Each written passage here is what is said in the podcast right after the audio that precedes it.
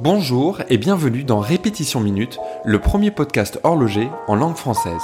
Je suis Marc Montagne, passionné d'horlogerie et également fondateur de Toolwatch, l'application qui permet de mesurer la précision de ses montres.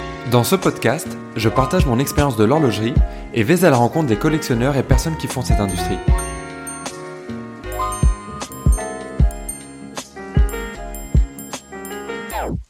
Bonjour à tous et bienvenue pour un nouvel épisode du podcast Répétition Minute. Aujourd'hui, je suis avec un ami, collectionneur et aussi auditeur du podcast depuis un bon moment, Alex. Salut Alex, comment vas-tu? Salut Marc, ça va et toi? Ça va bien, merci. Alors, euh, Alex est le fondateur du site madeinbien.ch et je vais te laisser te, te présenter pour les auditeurs.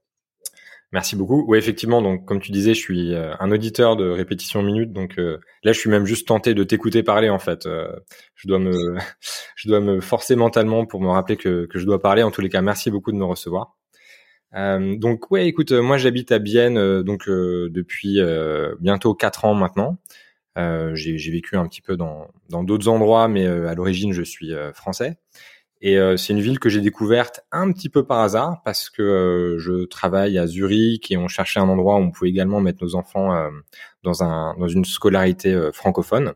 Et, et voilà. Et, et, en fait, j'ai découvert cette ville qui est extrêmement agréable à, à, tout point de vue et j'ai aussi découvert son, son immense patrimoine horloger qui est certes connu des, des Biennois et de beaucoup de monde dans l'industrie, mais j'avais l'impression que beaucoup d'amateurs de montres ne n'était pas forcément au courant de, de, tout ce qui se passait, de ce qui s'était passé ici. Et euh, voilà. Et puis c'est comme ça que j'ai eu cette idée de, de, créer un petit site internet pour essayer de, de mettre en avant euh, et, et, pour aider les gens à venir visiter, à découvrir euh, ou, ou apprendre certaines choses sur la ville à distance.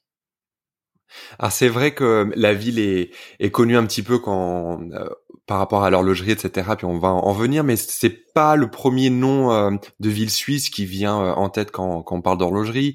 c'est rare qu'on voit écrit sur un cadran Bienne. À l'inverse, on voit Genève très souvent sur sur pas mal de, de marques, mais néanmoins, et on va le voir, Bienne est, important. Et puis je me rappelle, bah tu m'avais fait découvrir la, la ville quand bah, quand j'étais venu te visiter là il y a peut-être deux trois ans de, de ça maintenant. Et euh, quoi que non, c'était peut-être plus récemment. Enfin bref. Euh, et euh, c'est vrai qu'il y avait plein de euh, plein de choses que que j'ignorais et que j'ignore toujours évidemment sur euh, sur la ville. Donc ça nous donnait envie de bah, justement de partager ça un petit peu avec une audience un petit peu plus large. Alors déjà peut-être pour pour commencer, est-ce que tu pourrais expliquer voilà pourquoi pourquoi Bien déjà? Pourquoi Bien est est, est devenu important pour pour l'horlogerie? Oui, absolument. Alors, je suis euh, vraiment pas euh, historien ou, expert en la matière. Il y a beaucoup de gens ici à Bienne qui sont extrêmement compétents sur euh, le sujet. Donc voilà, moi, j'apporte le point de vue d'un enthousiaste, on va dire, mais, certainement pas d'un expert. Mais je pense pour, schématiser, bon, Bienne était auparavant pas mal axé sur l'industrie textile. C'était vraiment un des épicentres de l'industrie textile en Suisse. Et quand cette industrie a perdu en, en importance, une transition s'est faite euh, vers l'horlogerie. Et je pense que euh, le, le, gros euh, game changer euh, à ce niveau-là a été quand, à la fin du 19e siècle, euh, la marque des, des, frères Brandt, qui allait devenir Omega, qui avait été fondée à la chaux de fond, mais ayant besoin d'espaces plus larges, alors que leur production devenait quasiment, enfin, voilà, à, à, une échelle importante. Euh, ils ont pu obtenir ça à Bienne.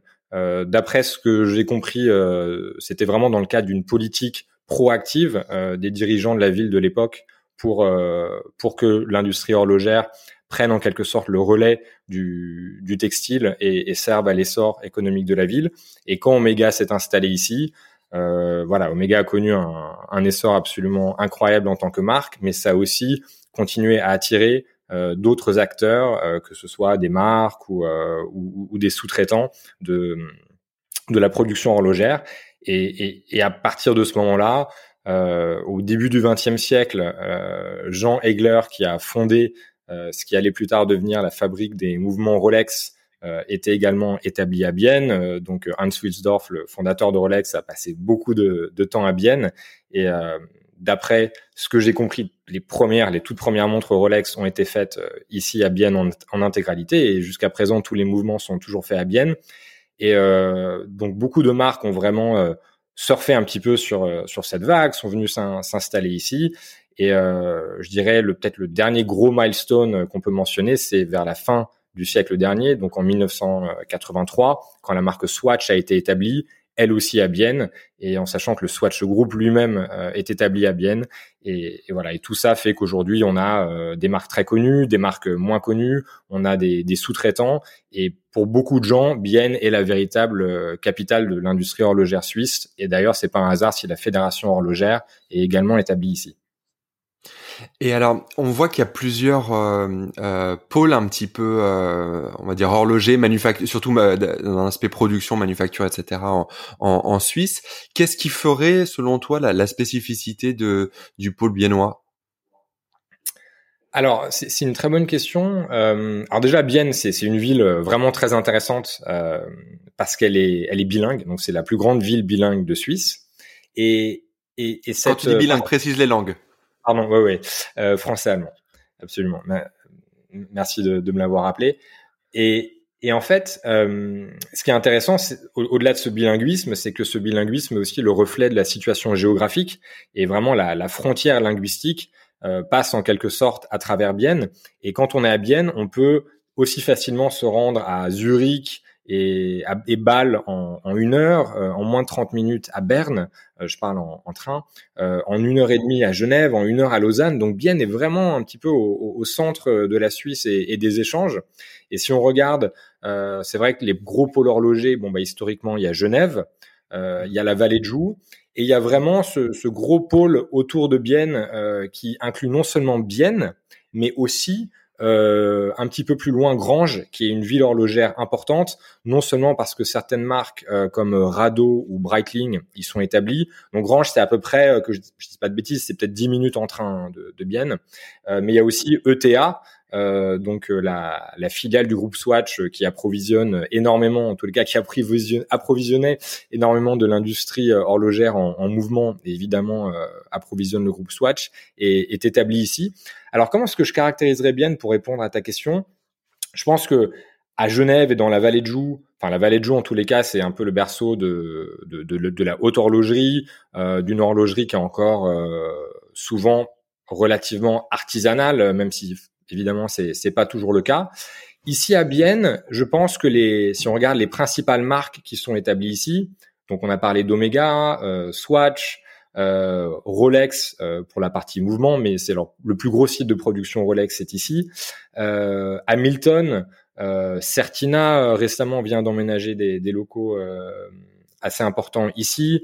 on a des indépendants comme Norquin ou Formex, Glycine des, des, plus haut de gamme, hein, peut-être qui sont plus type Vallée de Joux comme Armin Strom ou Urban Jurgensen. Euh, Hermès aussi euh, fait ses montres à, Brugge, qui est juste dans la périphérie de Bienne. Je pense que on, peut parler peut-être d'une production un petit peu moins artisanale, euh, un petit peu plus dans, on, est dans du luxe hein, sur beaucoup de ces produits, euh, certainement dans du haut de gamme, mais voilà, pas forcément de la haute horlogerie comme on aurait euh, dans, dans, dans, la vallée de Joux. Mais voilà, c'est c'est pas non plus évidemment euh, du, euh, du, du grand industriel. Enfin, c'est des montres très haut de gamme, produites avec beaucoup d'attention et de soins, mais je dirais à une échelle un petit peu plus importante en termes de processus de production et de volume que ce que l'on pourrait retrouver dans, dans la vallée de Joux. Donc je dirais pour les marques haut de gamme de la Suisse qui exportent et qui sont portées par beaucoup de gens dans le monde, il y a une très très grosse partie euh, qui, qui, va venir de Bienne et je pense que c'est ce positionnement-là, ce segment qui caractérise la ville, en sachant qu'il y a aussi une partie un petit peu plus invisible ou en tous les cas éloignée de la production même, euh, qui est le fait que le groupe Swatch a ses, son siège à Bienne. Donc euh, le groupe Swatch, c'est euh, alors je sais plus exactement maintenant que Calvin Klein est sorti, je pense, je, dirais 17 marques au total, je, peux me tromper, euh, qui peuvent aller de Breguet à Blancpain, euh, en passant par euh, Longines, Omega, Certina, Rado, Tissot, etc. Donc c'est évidemment le, groupe numéro un en, dans, dans, le monde horloger, comme, comme beaucoup de gens le, savent, en termes de, de chiffre d'affaires. Et le fait qu'ils sont établis à Bienne, forcément, ça fait de Bienne un épicentre je dirais, du, monde horloger, même si beaucoup de ces marques-là, comme par exemple la Breguet et Blancpain, sont dans la vallée de Joux, Tissot et Tolo. C'est ce que j'allais te dire, ouais. Voilà. Et, l'autre élément, pardon. Vas-y, je et ouais, j'allais juste dire que l'autre élément euh, est le fait que la fédération horlogère, comme on l'avait mentionné plus tôt, est également ici. Donc voilà, je, je dirais que euh, si on devait faire un parallèle avec euh, voilà Washington, Berne Paris, Bienne serait à mon avis la capitale parce que c'est quand même ici que ça se passe en partie sur la production, mais aussi en termes des, des grandes décisions qui, affectent l'industrie. Voilà, sans vouloir évidemment enlever de mérite ou de relief à Genève, notamment, où forcément énormément de, choses se passent également. Donc moi j'avais toujours eu euh, l'image que euh, effectivement la vallée de Joux c'était un petit peu plus euh, haut de gamme. Il y avait notamment tout ce qui était plus les complications et, par exemple il y a, y a, plusieurs marques qui vont produire à Genève mais qui vont avoir des ateliers juste complications mettons qui seront plutôt dans la vallée. Puis on a plein de, de belles marques dans, dans la vallée, enfin très haut niveau je pense à euh, euh, Gégère le Coultre de Marc Piguet, euh, euh, Vacheron a de la production là-bas, euh, Patek il me semble qu'ils ont justement des, des complications là-bas, t'as des indépendants type du four, etc. Et à l'inverse, euh, Bien pour moi ça me donnait plus l'image du côté plus euh, industriel et sans connotation négative ou quoi, mais plus voilà le, le, le gros outil euh, industriel. Et c'est vrai que c'est intéressant malgré euh, ce que tu disais là sur euh, sur Swatch, euh, bah, Breguet et Blancpain qui sont voilà de juste à côté de de Gérard Lecoutre, de Audemars Piguet dans la vallée. Et ça, ça illustre finalement, bah, c'est bien ce propos-là de, de dire que dès lors que tu vas être sur une horlogerie un petit peu plus haut de gamme entre guillemets, ça va se retrouver peut-être un peu plus dans, dans la vallée quoi. Euh, alors je trouve c'est ce qui est euh, intéressant serait peut-être de passer en revue les les différentes marques euh, bah, qui font un petit peu la, la, la ville de Bienne et comment ils sont euh, implémentés dans, dans dans la ville. La plus grosse, tu me dis si, si j'ai raison, mais ça serait peut-être plutôt Omega. Est-ce que tu peux nous en parler un petit peu? Oui, absolument. Alors en fait, voilà, je dirais qu'Omega ayant à l'origine vraiment amener l'essor, en tous les cas, ayant été la première grande marque euh, installée à Bienne et, euh, et, produisant à une échelle considérable hein, dès, euh, dès la fin du 19e et certainement le, le début du 20e. Et, et c'est vrai que euh, Rolex, par exemple, a son, son plus grand site de production ici, mais euh, comme on sait, voilà, d'autres sites, hein, que ce soit Genève ou, ou Plan-les-Watts notamment. Omega, tout est, tout est ici. Euh, et, et c'est vrai qu'entre euh, le siège historique de la marque, qui est un bâtiment euh, superbe, le musée, qui est d'après beaucoup le meilleur, ou en tous les cas un des tout meilleurs musées horlogers au monde, avec des, des pièces incroyables comme celle qui a été portée par le président Kennedy lors de son inauguration, ou une Omega qui a appartenu à Elvis, des Omega qui ont été dans, dans l'espace évidemment. Euh, mais aussi très ludique avec un, un, jeu de course pour les enfants euh, ou les grands adultes euh, comme toi et moi, Marc, quand on y avait été. Enfin, les grands adultes, les, les, petits adultes ou grands enfants, pardon. Et, et, et, et voilà, donc il y a maintenant depuis euh, juin 2020, euh, il y a une boutique au siège Omega et ça c'est c'est incroyable comme expérience et il y a finalement très très peu de marques qui ont une vraie boutique à leur siège où on peut aller acheter une montre à l'endroit exact euh, où cela a été fait. donc Omega, je dirais, il y a vraiment le, le full package en sachant qu'il y a, il y a la production avec un, un nouveau bâtiment euh, qui a été fait en, en, conjonction avec le nouveau siège de Swatch par le célèbre architecte Shigeru Ban, euh, qui notamment bah, pour les, les, Français qui nous écoutent euh, est celui qui a réalisé le centre Pompidou-Metz. Et, et, voilà, donc je dirais Omega, c'est vraiment euh, voilà, c'est une étoile particulière à Bienne parce que les bâtiments sont magnifiques, parce que la, la marque est extrêmement importante évidemment auprès des collectionneurs, mais aussi sur le plan économique pour pour le groupe Swatch. Euh, parce qu'il y a la boutique, euh, parce qu'il y a le, le, musée et parce qu'il y a toute cette histoire derrière. Et, euh, et c'est vrai que c'est une marque qu'on sent vivre si on se balade un petit peu dans la zone où il y a le siège, on voit tous les employés qui qui sortent manger, qui reviennent, qui ont le badge, qui ont le des, des, souvent des très belles montres Omega au poignet. Et il y a toujours quelque chose qui se passe. Donc c'est vrai que par exemple l'autre jour, moi je devais passer à la boutique Omega pour je sais plus, je crois que c'était un peut-être un, petit SAV ou, ou, quelque chose comme ça de d'un peu anodin. Et, euh, et bah juste au moment où j'étais à la boutique, euh, débarque euh, Claude Nicolier, euh, qui était le, le, premier Suisse à aller dans, dans l'espace, accompagné de Reynald Schliemann, le PDG d'Omega, euh, pour, euh, je pense, une, une, un petit événement dédié et une séance photo. Et ça, c'est des choses qu'on voit, je vais pas dire tous les jours à Bienne, mais c'est vrai que euh, voilà, Omega fait venir George Clooney, Omega fait venir Cindy Crawford. Il y a, y a, un petit peu toujours quelque chose qui se passe autour d'Omega. Et, et, et, juste, tu parlais tout à l'heure du fait qu'on voit souvent Genève sur les cadrans, et c'est tout à fait vrai. moi, je voudrais un petit peu mentionner euh, quelque chose de très sympa qu'a fait Omega sur euh, leur euh, World Timer dans la collection Aquaterra qui est sorti, il me semble, l'année dernière, je veux pas dire de bêtises si c'était l'année d'avant. Et pour le créneau horaire GMT plus 1, où on a typiquement Paris ou Genève, justement, ils ont mis bien, ce que j'ai trouvé très sympathique comme clin d'œil. Et à noter que la marque Glycine, pour son récent World Timer, qui est également une marque biennoise, a, a fait cela également. Ouais, c'est vrai que c'est un, un, joli clin d'œil, euh, effectivement. Puis je me rappelle de, bah, de la visite que tu m'avais faite là du, euh, du musée euh, Omega. C'est vrai que quand tu regardes les, les autres marques, je suis pas sûr qu'il y ait énormément d'équivalents. Tu as le musée Patek Philippe à Genève évidemment, mais déjà l'esprit est, est, complètement différent. C'est beaucoup moins ludique et, et moderne que qu'Omega. C'est un autre style évidemment qui est enfin, je pense que les, deux musées sont finalement chacun bien dans, leur style et, ça fonctionne euh, bien comme ça. Mais c'est vrai qu'il a beaucoup, euh, il a beaucoup, euh, enfin, il est très agréable à faire et tu sais que la, bah, marque investit évidemment beaucoup. là-dedans, tu mentionnais les, pièces là qu'ils ont dans, dans leur musée. je me rappelle quand ces pièces passaient aux enchères chez Philips, où justement, je me rappelle justement avoir vu la, la, la Mondelvis que, que tu mentionnais. Et, euh, et tu, voilà, on sait que qu'Omega euh, essaie de, de garnir son, son musée, c'est normal. Et finalement, euh, il y a peu d'autres euh, peu d'autres euh, équivalents. Le musée maintenant euh, euh Audemars Piguet, mais l'entrée est pas aussi accessible que que, que celui de, de Bienne. Donc c'est vrai que c'est pour les amateurs d'horlogerie, c'est toujours sympa de pouvoir aller un petit peu dans, dans ces endroits-là et, et rentrer un petit peu davantage dans la marque.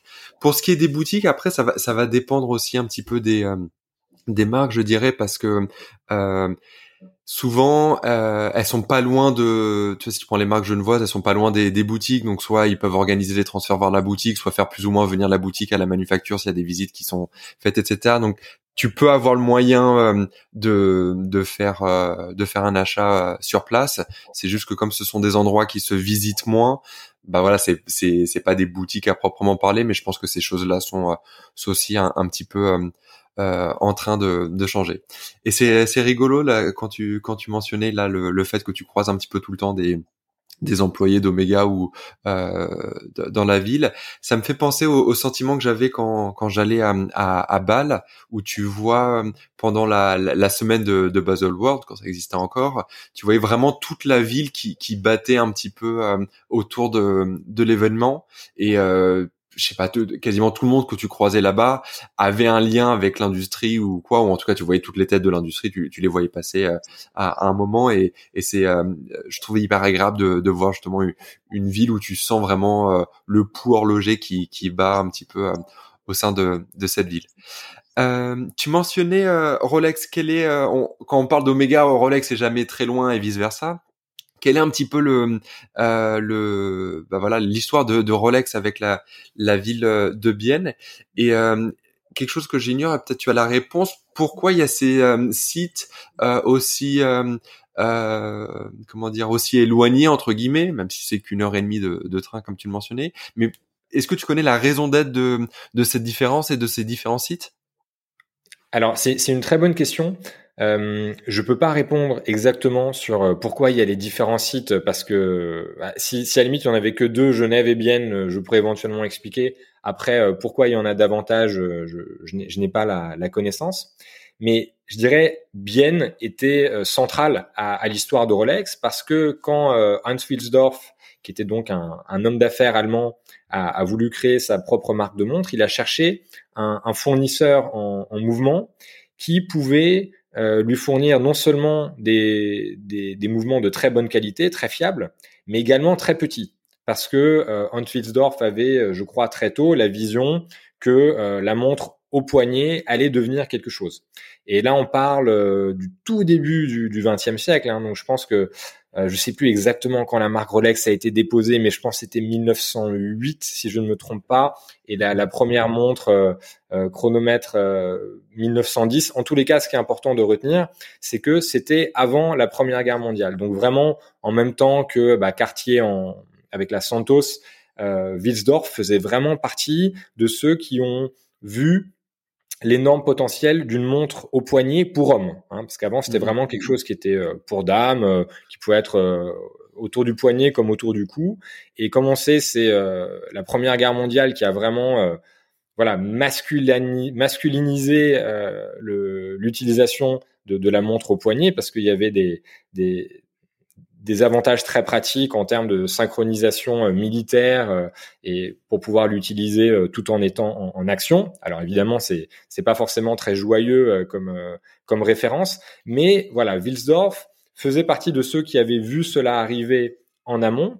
Et c'est à Bienne qu'il a trouvé donc Jean Egler, qui était ce, cet horloger très réputé pour la qualité, mais aussi la petite taille de, de ces mouvements. Et d'après ce que j'ai compris, euh, au, au, début, en fait, tout était euh, fabriqué et assemblé euh, chez Egler, qui avait euh, Hans Wilsdorf comme principal client, mais c'était pas son seul client. Euh, d'après ce que je sais aussi, d'après ce que j'ai compris, en tous les cas, certaines des montres produites pour euh, Wilsdorf par Egler avaient déjà le, le nom et le, la signature Rolex, mais d'autres qui étaient peut-être d'une qualité un petit peu moindre euh, étaient euh, distribués sous un autre nom. Et ensuite, en fait, à cause des complications tarifaires euh, liées à l'importation en Angleterre, Wilsdorf a décidé de ensuite s'installer en, en, Suisse directement. Au début, il était installé à Bienne, et après, il a, euh, il s'est implanté à Genève, et c'est là où la marque a, a, commencé à avoir son, son, son essor euh, genevois en, en termes de voilà de siège social et puis de, de développement de, de, produits, mais les mouvements ont toujours été euh, à Bienne euh, depuis le début. Et en fait, euh, ce que beaucoup de gens ne, ne savent pas, c'est que jusqu'en 2004, la société qui produisait les mouvements Rolex était indépendante de, de, de, la maison mère. Et euh, il y avait eu, je crois, dans les années, euh, enfin, au cours du XXe siècle, des échanges d'actions, de, des actions en, termes de, ownership, euh, pardon, je, je trouve pas le bon mot en français, euh, entre les deux, mais euh, elles sont toujours restées des, des entités indépendantes et c'est qu'en 2004 que Rolex a finalement euh, tout racheté. Mais en tous les cas, le, le développement des mouvements, euh, au début sur des sites un petit peu disséminés dans la ville et finalement regroupés aujourd'hui euh, dans la partie un petit peu plus industrielle euh, de Bienne sur un très gros site qui, à ma connaissance, a au moins 2500 employés et qui est en train d'être agrandi. Euh, voilà, explique que le, la spécialisation euh, en termes de, de mouvement, et bon, quand on connaît Rolex, on sait à quel point les mouvements sont, euh, bah voilà, l'ADN hein, de de, l'expérience en termes de précision, de fiabilité, de, de, robustesse, même si tout le reste de la montre évidemment euh, est fait pour l'accompagner. Euh, voilà, bien est toujours resté le, on va dire la capitale des mouvements euh, pour Rolex. Bon, c'est déjà une très bonne nouvelle là que tu viens de, de nous donner, puis presque une exclusivité, parce que si tu dis que les capacités de production vont, vont augmenter, c'est-à-dire qu'il y a de plus en plus de personnes qui vont pouvoir avoir leur Daytona tant espéré. Donc, merci à toi pour, pour cette information qui, qui ravira tout le monde. Euh, Qu'est-ce que je, je, voulais dire? Oui, sur euh, sur euh, Rolex, est-ce qu'on a la possibilité de, de, visiter un petit peu ce, ce site-là ou euh, ou pas en tant que tant privé comme ça Est-ce que c'est quelque chose qui se visite? Alors, ah, enfin, la, réponse courte est non, mais il y a une réponse plus longue, je pense, qui est qui est, plus mitigée et pour les passionnés qui peut être intéressante. Donc, à ma connaissance, visiter Rolex ou la manœuvre Rolex, c'est quelque chose de extrêmement rare. Je sais que Houdinki, euh, Ben Clymer avait pu euh, visiter il y a, il y a 5-6 ans et il y a un article euh, qu'il a fait de, de sa visite où il n'avait même pas le droit de, de, prendre de photos. Et voilà, c'était Houdinki et c'était Ben Clymer. Donc je pense que c'est quelque chose de, de, très rare et qui apparemment avait été compliqué à, à, obtenir. Comme on sait, Rolex a vraiment le, le culte du... Euh, voilà, bah de, de, la confidentialité hein, et, ce qu'on peut, peut tout à fait comprendre. Après, je dirais, si on est vraiment passionné Rolex, il y a plusieurs choses à venir voir à Bienne. Alors déjà, il y a ce qui est à mon avis euh, le premier site d'origine de production de montres signées Rolex qui aurait été assemblé euh, dans les ateliers de, Jean Egler au, début du XXe siècle. Euh, et ça, c'est un très beau bâtiment ancien. D'ailleurs, j'ai un article dessus sur sur le sur le site. C'est vraiment un, un, un, beau bâtiment euh, proche de la vieille ville de Bienne qui offre une magnifique vue sur euh, sur la ville et, et le lac. Et aujourd'hui, en fait, il est occupé par la haute école spécialisée bernoise. Donc, c'est un lieu d'enseignement. Euh, on peut pas le visiter en tant qu'attraction touristique, mais on peut se balader dans, dans l'enceinte elle-même profiter de la vue et voir les bâtiments de l'extérieur, et y compris le premier bâtiment où vraiment toute l'histoire de Rolex et tout ce que Rolex est devenu aujourd'hui euh, a commencé. Et juste à côté, il y a un autre ancien bâtiment Rolex, aujourd'hui transformé en appartement, qui est splendide sur le plan architectural. Et euh, quand on est là, on est juste à côté de la vieille ville de Bienne qui offre euh, énormément en termes d'expérience horlogère, mais aussi de, de, restauration et autres petites boutiques. Et l'autre chose que l'on peut faire, c'est donc le très grand site de production aujourd'hui qui est un petit peu plus euh, éloigné, mais on parle de 5 ou 10 minutes de bus. Hein, c'est rien de méchant euh, en partant du, du centre-ville. Et d'ailleurs, à Bienne, c'est une chose que j'aime beaucoup, il y a un arrêt de bus qui s'appelle Rolex et un autre arrêt de bus qui s'appelle Omega. Euh, et, et, et, en fait, on peut les c'est des très grands bâtiments, c'est vraiment très grand, euh, c'est très moderne, mais on peut marcher sur le trottoir à côté et les vitres sont euh, semi-opaques. Et donc qui dit semi-opaque euh, dit aussi semi-transparent et on peut regarder, voir en action la production, que ce soit les personnes ou, ou, les machines. Et voilà, je dirais, c'est vraiment est-ce qu'on doit venir à Bienne juste pour ça je ne le recommanderais pas forcément. Mais en revanche, si on vient passer euh, un jour, deux jours ou trois jours à Bienne pour euh, des immersions horlogères, euh, je pense que ça en vaut absolument la peine pour voir l'étendue de, de, la production. Et c'est un petit peu comme une visite quand même du, du, du, centre de production des mouvements. Mmh. Alors, pas la même chose que si on était à l'intérieur, mais c'est tellement impressionnant en termes de la taille et je dirais du niveau de sophistication technologique que je pense que ça, ça vaut le détour si on est déjà à Bienne euh, pour une expérience un petit peu plus large. Ok. Je reviens là sur euh, ce que tu mentionnais un petit peu avant avec les les, euh, les achats, enfin les les rachats, les productions de mouvements, etc. Finalement, c'est ça illustre bien toute l'histoire de de l'industrie horlogère où finalement cette notion de de marque entièrement intégré qui fait euh, la montre de A à Z, euh, les mouvements dits de manufacture, etc. C'est quelque chose d'assez euh, récent finalement, où, où avant finalement une pièce c'était l'assemblage de, de, de parties qui provenaient de, de sous-traitants un petit peu différents. Et tu vois, tu as beaucoup de marques comme ça qui ont petit à petit racheté leurs sous-traitants, intégré, etc., jusqu'à être entièrement autonomes et euh, Rolex en est peut-être le meilleur exemple, mais n'en est pas le pas le seul. Mais finalement, c'est quelque chose d'assez euh, d'assez récent, quoi. C'est tout à fait vrai. Pardon, si je, peux, je peux juste rajouter pour Rolex quand même que depuis très tôt dans la collaboration entre euh, Egler et Rolex, il y avait une relation d'exclusivité. Donc même si sur le plan euh, juridique, c'était des entités séparées et ainsi, ainsi qu'en termes d'actionnariat financier, euh, voilà, c'était vraiment fait uniquement pour Rolex et les mouvements produits par Egler, à part au tout début, euh, n'ont pas été, euh, n'ont pas pu être employés par par d'autres marques. Ok, bah ça, ça, ça je l'ignorais. Euh, Est-ce qu'il y a un, un, autre grand acteur euh, à, à Bienne euh, qu'on n'a pas encore évoqué? Bah, je pense que voilà, que qui, qui dit Bienne aujourd'hui dit Swatch, forcément. Ouais.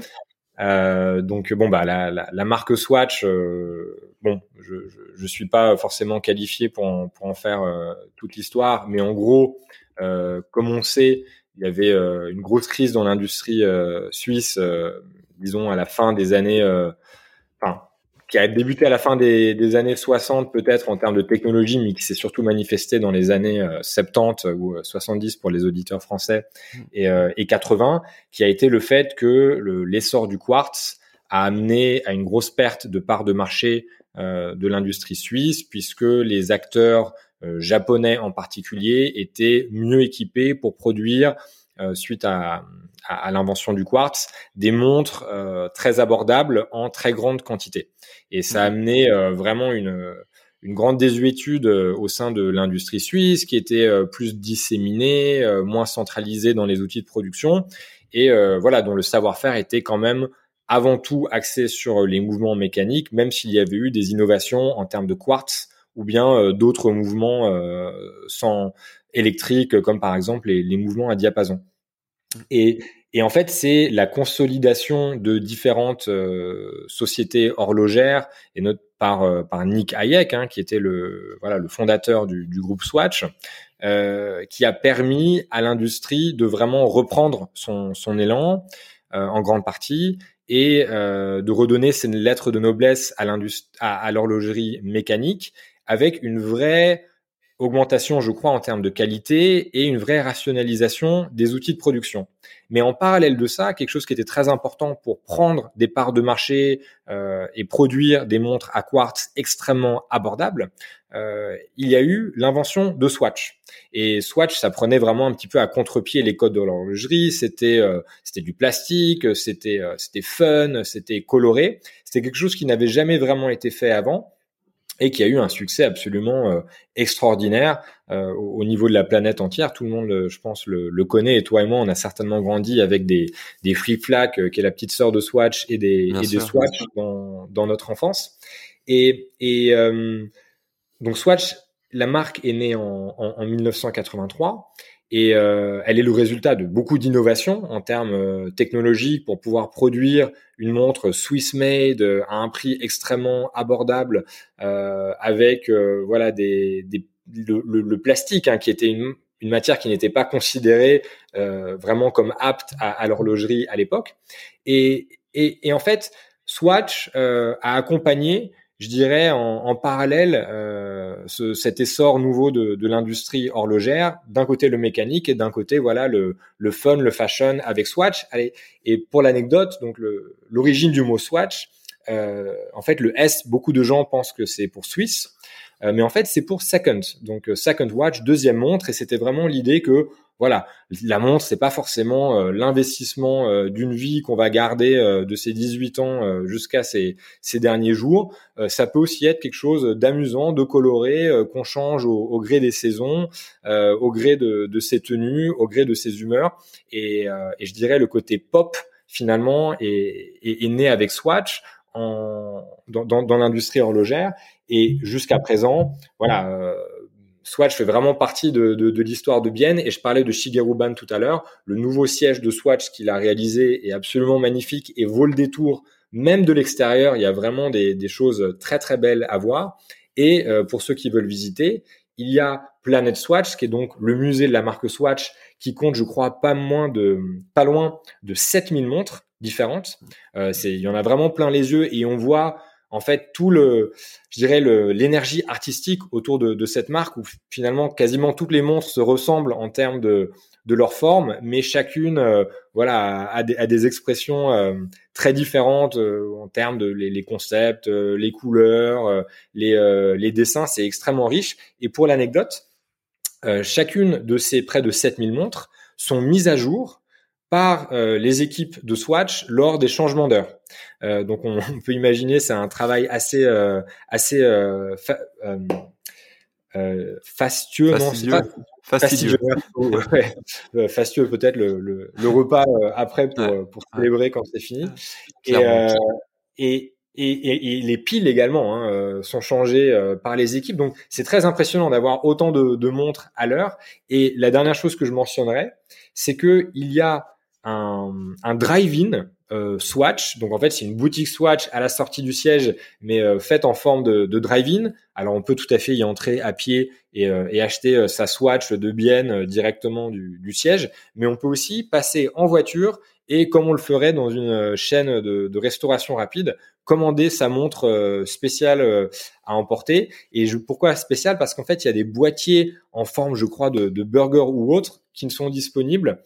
Euh, pardon, des boîtiers, enfin des boîtes, hein, pardon, je parle, enfin des, des emballages, hein, des écrins. Je parle pas du, du boîtier de la montre, euh, qui sont disponibles uniquement au, au drive-in de, de la marque. Et une dernière chose, peut-être juste à mentionner. Euh, en Suisse, euh, comme euh, je pense tu sais, Marc, euh, en général, les fermetures du dimanche sont, sont très respectées. Et c'est certainement le cas à Bienne, où vraiment quasiment tout est fermé dimanche, sauf les boutiques Swatch et, et, Omega notamment. Donc pour les gens qui veulent venir et visiter, ils, ils, peuvent voir le musée, mais aussi s'ils ont envie de faire un petit achat, le, le faire même un dimanche. Mmh. Alors ça, je savais pas pour pour le dimanche et et oui, effectivement, en Suisse, c'est peut-être un des euh, un des aspects négatifs entre guillemets euh, d'un point de vue consommateur quand tu débarques en Suisse et que tu as connu euh, autre chose, c'est que effectivement le, week-end est, très respecté. le, le, dimanche, a effectivement très peu de choses ouvertes et j'aurais pas imaginé que quelque chose d'aussi euh, peu essentiel entre guillemets, même si pour moi ça m'arrache le cœur de, de, dire ça, mais que, que l'horlogerie euh, soit ouvert le, le dimanche, c'est je, je l'ignorais. Et puis je reviens là sur le, le musée qu'on avait euh, visité ensemble. Et effectivement, tu, tu mentionnais Flick Flack. Je pense que tout le monde qui écoute le, le podcast aujourd'hui a dû avoir une flic flac entre les mains à un moment. Enfin, on connaît bien bien la marque et euh, et il y a tellement de, de modèles euh, dans, dans ce musée, comme tu le mentionnais, qu'il y a c'est probable de retrouver la, la, montre que vous portiez quand vous étiez euh, enfant, euh, vu le, la, la, quantité euh, dingue de, de, montres. Et ça, tu, tu, le disais très bien, ce qui est, ce qui est sympa et je pense qu'il a contribué énormément au succès de, de la Swatch et euh, le fait qu'elle ait été disponible en tellement de, de, variations, le fait que Swatch ait fait énormément de, de partenariats avec un petit peu bah, tous les différents éléments de la, de la pop culture euh, au travers des, des, âges et tu as, une, une, quantité, euh, je pense que c'est clairement la, la, montre qui a été la, la plus interprétée euh, dans, dans, un nombre de, de styles complètement hallucinants. Et de temps en temps, on voit arriver aux enchères comme ça des, des gens qui se délaissent d'une partie de leur collection Swatch et puis tu vois des, des dizaines ou des centaines de, de, de pièces qui, sont, qui sont mises aux, aux enchères. C'est assez rigolo. Quoi.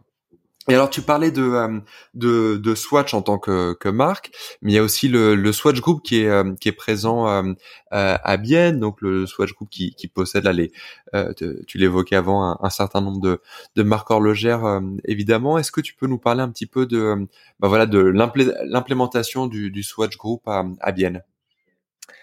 Oui, alors c'est vrai que là, là, on est sur du, du corporate, hein, donc il n'y a pas forcément euh, grand-chose à voir au même titre que euh, euh, pour euh, Swatch ou, ou Omega, euh, dont, dont, les marques sont, sont, vraiment ici. Je mentionnerai d'autres marques quand même du groupe Swatch qui sont elles aussi implantées à Bienne.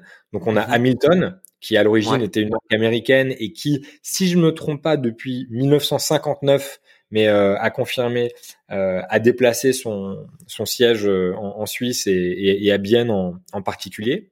Et euh, Certina, qui a toujours été un petit peu split, à ma connaissance, entre euh, le local et Bienne, j'ai l'impression que là, ils ont investi des, des, locaux qui sont d'ailleurs dans le même euh, groupe de, enfin dans le même groupe, oui, bâtiment que Hamilton, et que euh, leur, leur, siège principal sera maintenant à Bienne. Mais euh, voilà, ça c'est juste une une impression de de personnes habitant ici. C'est c'est pas du tout une information officielle. et oui, et sinon, il y a des grands bureaux en fait du groupe Swatch qui sont juste à côté du lac. Donc Bienne a un très beau lac que j'invite toute personne venant ici à visiter. Le, ce qui est sympa avec le lac de Bienne, contrairement à, à pas mal d'autres villes suisses, c'est que la nature a vraiment été préservée autour. Donc euh, c'est vrai que quand on est dans la ville de Bienne, on n'a pas trop conscience du lac, mais quand on va au lac, on a une vraie expérience euh, outdoors de nature. Euh, très peu euh, bétonnée et, et c'est très agréable. Et notamment, en fait, pourquoi je mentionne ça, le, le long du lac, il y a une grande esplanade de, de gazon, puis avec des, des aires de jeu pour, pour enfants, qui s'appelle le parc euh, Nick Hayek, donc euh, voilà, qui a été nommé en l'honneur de Nick Hayek Senior, qui est donc le fondateur du groupe Swatch, à ne pas confondre avec euh, Nick Hayek Junior évidemment, qui est euh, son, son fils euh, qui aujourd'hui euh, dirige le, le, groupe. Et juste à côté de ce parc, enfin en tous les cas à quelques pas, se trouve le, le siège du groupe. Alors c'est vraiment c'est des grands bureaux corporate, je dirais rien de spécial à, signaler, si ce n'est, il y a une petite chose qui amuse un petit peu les, gens ici, c'est qu'il y a un drapeau qui est accroché à l'extérieur d'un bureau. Euh, qui est visible depuis euh, l'extérieur du site. Et euh, ce drapeau n'est pas n'importe quel drapeau parce qu'en fait c'est un drapeau de pirate. Et d'après ce qui se dit ici, euh, c'est pas quelque chose que j'ai pu vérifier par moi-même. Le bureau en question serait euh, tout simplement celui du, du, grand patron de Nick Hayek Jr. Euh, voilà qui pourrait témoigner de l'esprit un petit peu toujours un peu rebelle, un peu différent, un peu à contre-courant, qui a toujours fait le succès finalement du groupe Swatch et de la marque Swatch arbore ce, ce bureau, ce, ce, drapeau à l'extérieur de, de, son bureau. Bon, je connaissais pas cette euh, anecdote euh, non plus. C'est euh, ça me fait marrer et je pense à, à donc voilà on a vu un petit peu toutes ces, ces grandes marques etc tu en as mentionné des un petit peu plus petites mais quelles sont les les autres euh, petites marques qui sont implémentées euh, à Bienne éventuellement des, des marques indépendantes aussi? Euh, parce que voilà derrière ces, ces, grands noms il y a aussi euh, à chaque fois des, des plus petits euh, qui se cachent et qui sont intéressants. Et peut-être eux seraient plus faciles à d'accès ou à visiter? Absolument. Oui oui et c'est alors hum, à visiter je, je, ne sais pas. C'est vrai que c'est une question très intéressante. Je voudrais juste pardon me permettre de me reprendre pour, pour le père c'est vraiment Nicolas Aya qui me semble que le le Nick c'est vraiment pour pour le fils euh, qu'il est appelé comme ça. Donc c'est le parc Nicolas Hayek et, et, non pas Nick Hayek. Je, voilà, juste pour euh, pour préciser. Euh, et alors, en fait, il y a plein d'autres marques moins connues. Euh, enfin qui restent quand même souvent très connues, hein, mais forcément par rapport à Swatch, Omega et Rolex, euh, un petit peu moins connues, qui sont établies à Bienne. Alors on en a parlé un petit peu plus tôt. Euh, il y a par exemple Ebel, euh, il y a euh, Milus, euh, il y a Norquin, il y a Formex, il y a euh, Certina, on l'a dit, il y a Glycine, Armin Strom, euh, Urban Jurgensen qui a récemment été repris par Kari Voutilainen.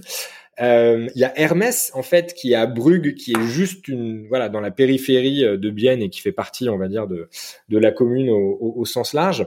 Donc et, il y a aussi une autre chose à, à savoir, c'est qu'il y a des marques qui ne sont pas de Bienne, mais qui ont néanmoins euh, un bureau euh, de, de, recherche ou de, de, production à Bienne. Donc on peut citer euh, le groupe Fossil, on peut citer euh, la marque Movado ou encore la marque japonaise Citizen.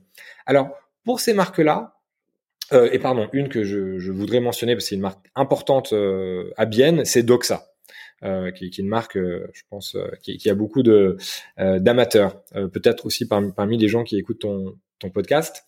Alors, à ma connaissance, il n'y a pas forcément des visites organisées de toutes ces marques-là. cela dit, pour les gens qui sont intéressés par ces marques, comme en général elles sont plus petites, si eux-mêmes font euh, la démarche de les contacter en disant voilà bah, je viens à Bienne, euh, j'aimerais pouvoir euh, visiter, éventuellement venir acheter une, une montre directement euh, au siège. À mon avis, assez souvent, ils pourraient avoir une réponse très favorable. Et j'ai notamment un ami, justement, bah, on peut le mentionner en plus, c'est un ami en commun, Luigi, qui avait voulu acheter une Doxa euh, pour son un anniversaire important qu'il avait. Il a contacté Doxa et je l'avais accompagné d'ailleurs. Et euh, voilà, il s'est rendu directement au, siège de la marque. Ils l'ont accueilli alors que normalement, voilà, c'est pas une boutique, ils font pas de distribution en direct. Et il a pu euh, bah, rencontrer les, les, personnes, rencontrer l'horloger qui avait. c'est génial. voilà, et, et c'était vraiment une expérience très sympa. Glycine, qui est basée en centre-ville, a une vraie expérience disponible sur place parce qu'en fait ils ont un, un, mini musée, une partie en sous-sol à visiter et, euh, et, une très belle boutique historique.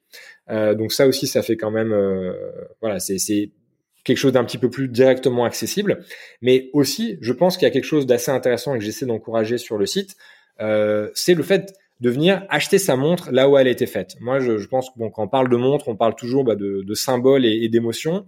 Et mmh. euh, voilà, venir acheter euh, son, son Hamilton, euh, sa glycine, euh, sa Swatch dans la ville où ça a été produit, bah, je trouve qu'il y a quelque chose de, de, sympa et de spécial. Et pour quasiment toutes les marques de bienne, soit directement auprès de la marque, soit auprès de détaillants agréés, il y a une adresse où on peut venir l'acheter directement là où elle a été faite.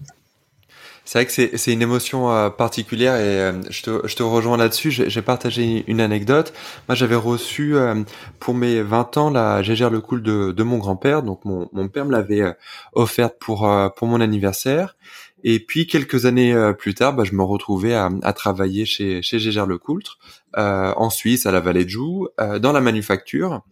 Et je portais cette montre euh, et j'avais cette euh, cette fierté, cette émotion de la porter à l'endroit même où elle avait été euh, produite quasiment 50 ans plus tôt, parce que voilà la manufacture elle, elle est installée, enfin littéralement euh, autour de, de la ferme d'Antoine Lecoult, qui était là le, tout premier euh, bâtiment. Finalement, la, manufacture euh, s'est étendue petit à petit, mais voilà, toutes les montres ont été fabriquées là, et il y avait cette, petite émotion que de ramener la, la, montre un petit peu là où elle, là où elle a vu le jour. quels sont les, les autres endroits un petit peu en dehors des des marques en elles-mêmes. Là, je pense qu'on a on a fait le tour de, de toutes les marques qui sont euh, euh intéressants à, visiter pour les, les amateurs euh, d'horlogerie. Ouais.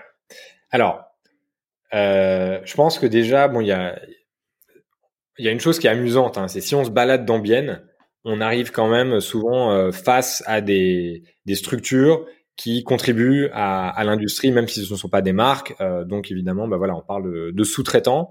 Et je propose pas de venir euh, à Bienne juste pour euh, pour les visiter, mais c'est vrai que quand on se quand on se balade et notamment voilà, il y a une société qui s'appelle Aiguilla SA Bon, bah, comme son nom l'indique, elle est spécialisée euh, dans les aiguilles. Euh, ils ont plusieurs centaines d'employés. Ils fournissent une, une bonne partie de, de l'industrie en aiguilles. Et ça, c'est aussi des choses, euh, voilà, qui contribuent à, à l'atmosphère horlogère de, de, la ville. On peut aussi citer Cendré Métaux, voilà, qui est un grand fournisseur en termes de, de matériaux, de, de boîtiers dans, dans l'industrie, qui est, qui est basé à Bienne. Cela dit, euh, voilà, des expériences un petit peu plus touristiques. Alors, il y a le nouveau musée de la ville de Bienne qui retrace l'histoire de la ville au sens large, avec forcément un, un focus important sur l'horlogerie, où il y a des très belles pièces et notamment des, des, des Rolex euh, assez anciennes, euh, extrêmement extrêmement belles à, à voir. Euh, mais je pense, voilà, on en parlait, il y a euh, cette expérience de, de, alors le shopping. On a parlé de pouvoir aller euh, chez le détaillant ou le, le revendeur euh, agréé ou la boutique, ça c'est une chose. Mais il y a aussi toute une petite constellation de euh, boutiques euh, ou d'ateliers vintage qui sont vraiment bah voilà très sympas, qui ont beaucoup de charme, notamment à la vieille ville. Alors, il y a le il y a l'atelier de, bah, de c'est un ami commun, on peut dire, Marc de, de Dario Ratti, mm. qui est un, un, excellent horloger, euh, voilà, qui, qui, arrive à réparer des, des pièces que beaucoup auraient euh, condamnées aux, aux, pièces détachées et euh, qui est pas mal spécialisé Omega parce que de par son expérience professionnelle par le passé, mais aussi à cause des pièces qui circulent à Bienne. Euh, juste en face de lui, il y a, il y a un, un, très beau magasin qui, qui, appartient à un monsieur qui s'appelle Charles-Louis Murie, qui, qui, vend des pièces euh, vintage. Pareil, une, une, bonne spécialisation Omega, même s'il n'y a pas que ça, mais encore une fois, on est vraiment au, au cœur de, mm.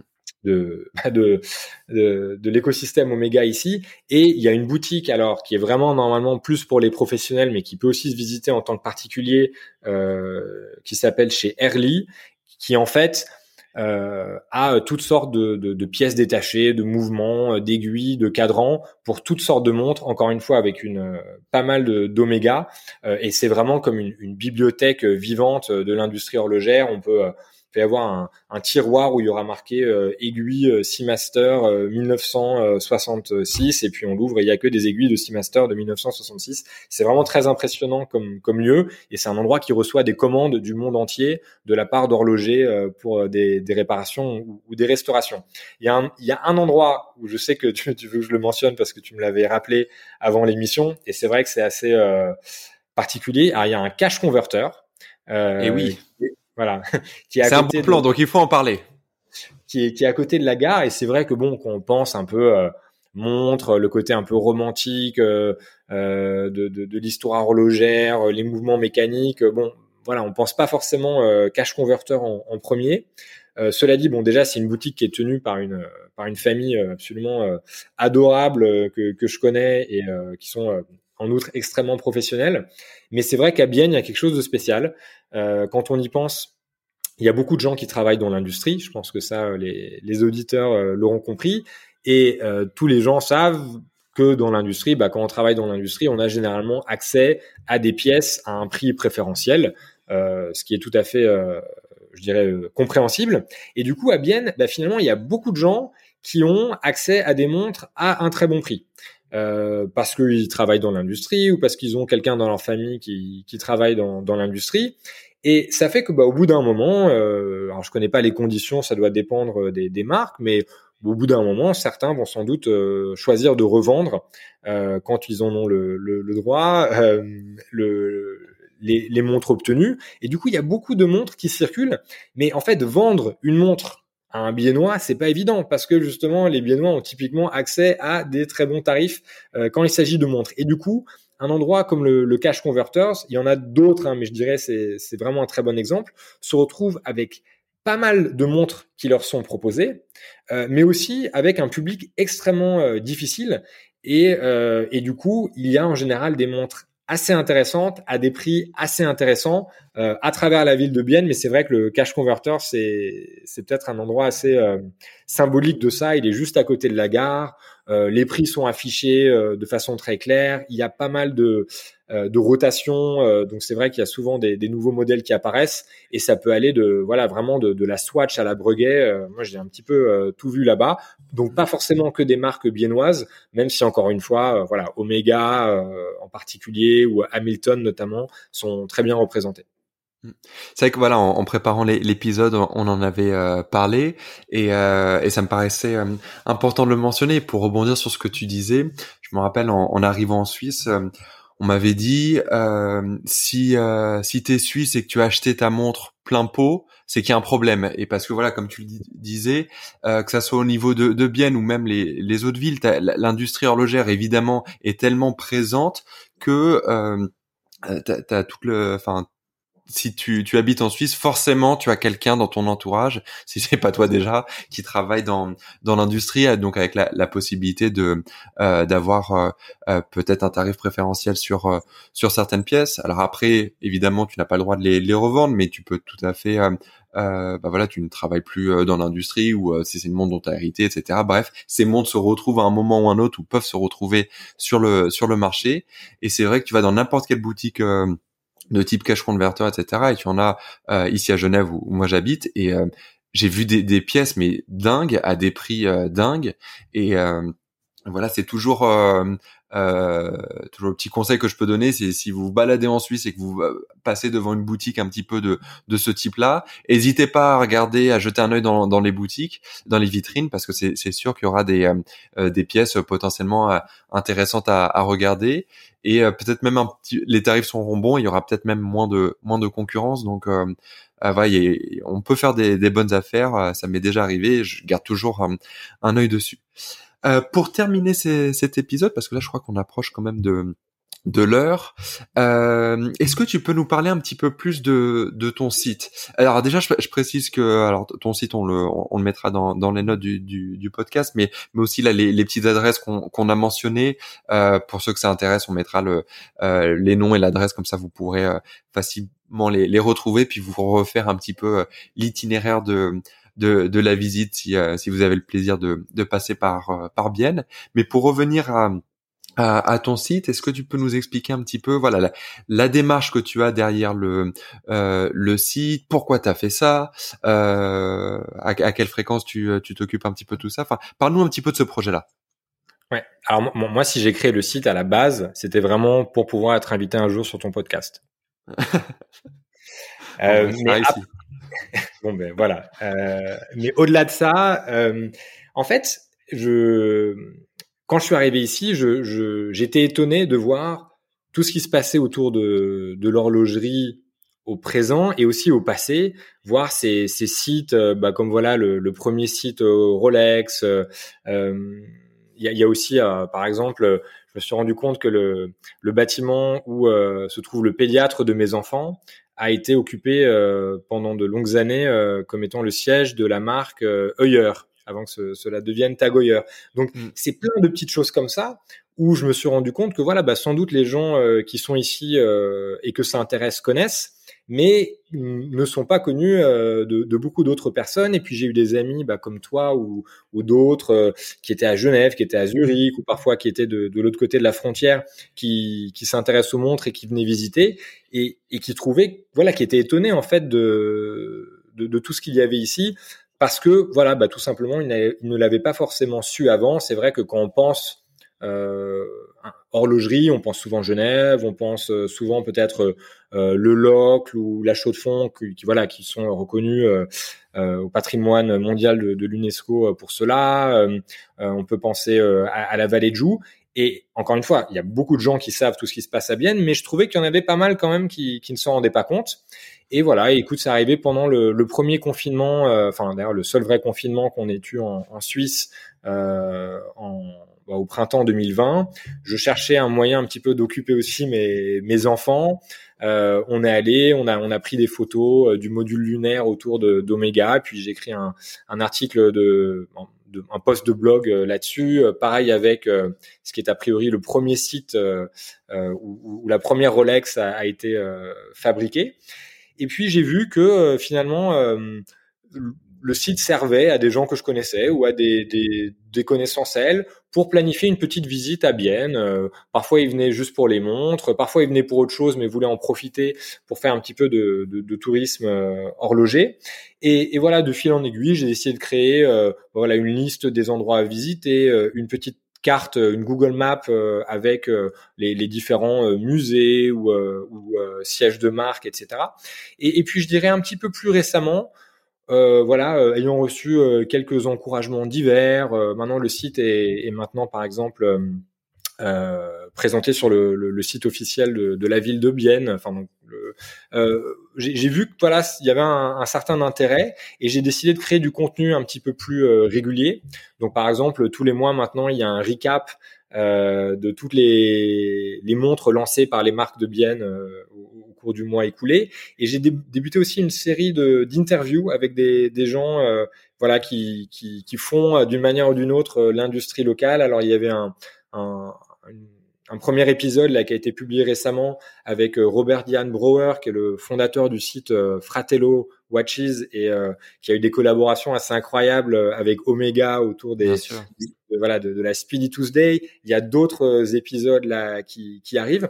Donc voilà, moi mon objectif c'est d'essayer en fait deux choses. Un, c'est pour les gens qui sont loin et qui ne peuvent pas venir, de leur permettre de savoir un petit peu ce qui se passe ici et de d'en avoir l'expérience à distance, mais aussi pour les gens qui peuvent venir euh, ou qui décident de venir après avoir découvert ce qu'ils peuvent euh, voir ici, bah de leur faciliter l'expérience, euh, de les aider à planifier leur voyage, aussi à se repérer une fois qu'ils sont sur place. Et voilà, on verra à l'avenir euh, comment ça se développe. Est-ce qu'on organisera des petits, euh, des visites réelles pour pour les amateurs? Je ne sais pas. Mais voilà, l'idée c'est de, de créer un petit peu ce lien. Je pense que les gens qui sont dans l'industrie horlogère ils sont suffisamment occupés, ils ont beaucoup à faire, ils travaillent. Euh, ensuite, il y, a les, il y a les musées qui sont là et comme on disait plutôt, il y a vraiment des très très beaux musées horlogers à Bienne. Moi, modestement, j'essaie d'aider un petit peu à, à, connecter tout ça et aux différentes personnes que, que ça pourrait intéresser et, et contribuer, je dirais, à, à faire reconnaître euh, davantage encore Bienne euh, comme étant la, la véritable capitale de, de l'industrie horlogère en Suisse. Bon bah impeccable, donc je vous recommande évidemment de, de visiter le, le, site et aussi peut-être même avant tout la ville. Euh, avant de finir cet épisode, Alex, est-ce que tu as peut-être, puisqu'on parle de la ville, un restaurant à recommander pour quelqu'un qui ferait justement la, la visite? Ah, alors euh, très bonne question. Alors il y a un excellent euh, Burger King juste en face de, de, de la gare, euh, mais non, écoute, moi je dirais ah, il y a vraiment, il y a une belle offre hein, en termes de, de restaurants à Bienne. Il y a un endroit qui est un petit peu ma, ma cantine entre guillemets, euh, qui s'appelle Il Rusticone. Euh, donc je, je m'excuse pour, pour mon accent. C'est un restaurant italien euh, qui est euh, un peu sur, sur la, la rue euh, la rue centrale, hein, qui est un peu l'artère principale de, de, la ville, à côté de la place centrale. Et euh, voilà, c'est une cuisine familiale, authentique, mais toujours de très très bonne qualité. Et je pense, Marc, euh, que tu avais pu essayer d'ailleurs euh, lors de ta visite. Effectivement, je, je m'en rappelle, donc c'est c'est un, un, bon souvenir. Euh, écoute, merci beaucoup. On mettra le, le, restaurant évidemment ainsi que les autres adresses dans, dans les notes, comme ça euh, euh ceux que ça intéresse pourront euh, y jeter un œil. Et puis bah voilà, je te, je te remercie à nouveau Alex, et puis je te dis à bientôt. Merci beaucoup Marc. Merci d'avoir suivi ce podcast. Vous pourrez retrouver les notes de cet épisode sur répétitionminute.com. Vous pouvez également vous abonner au podcast Répétition Minute sur Apple Podcast, Spotify ou autre plateforme et laisser un avis sur iTunes si le podcast vous a plu. N'hésitez pas à partager ce podcast avec vos amis, c'est un joli cadeau et ça coûte moins cher qu'offrir une montre. Merci et à bientôt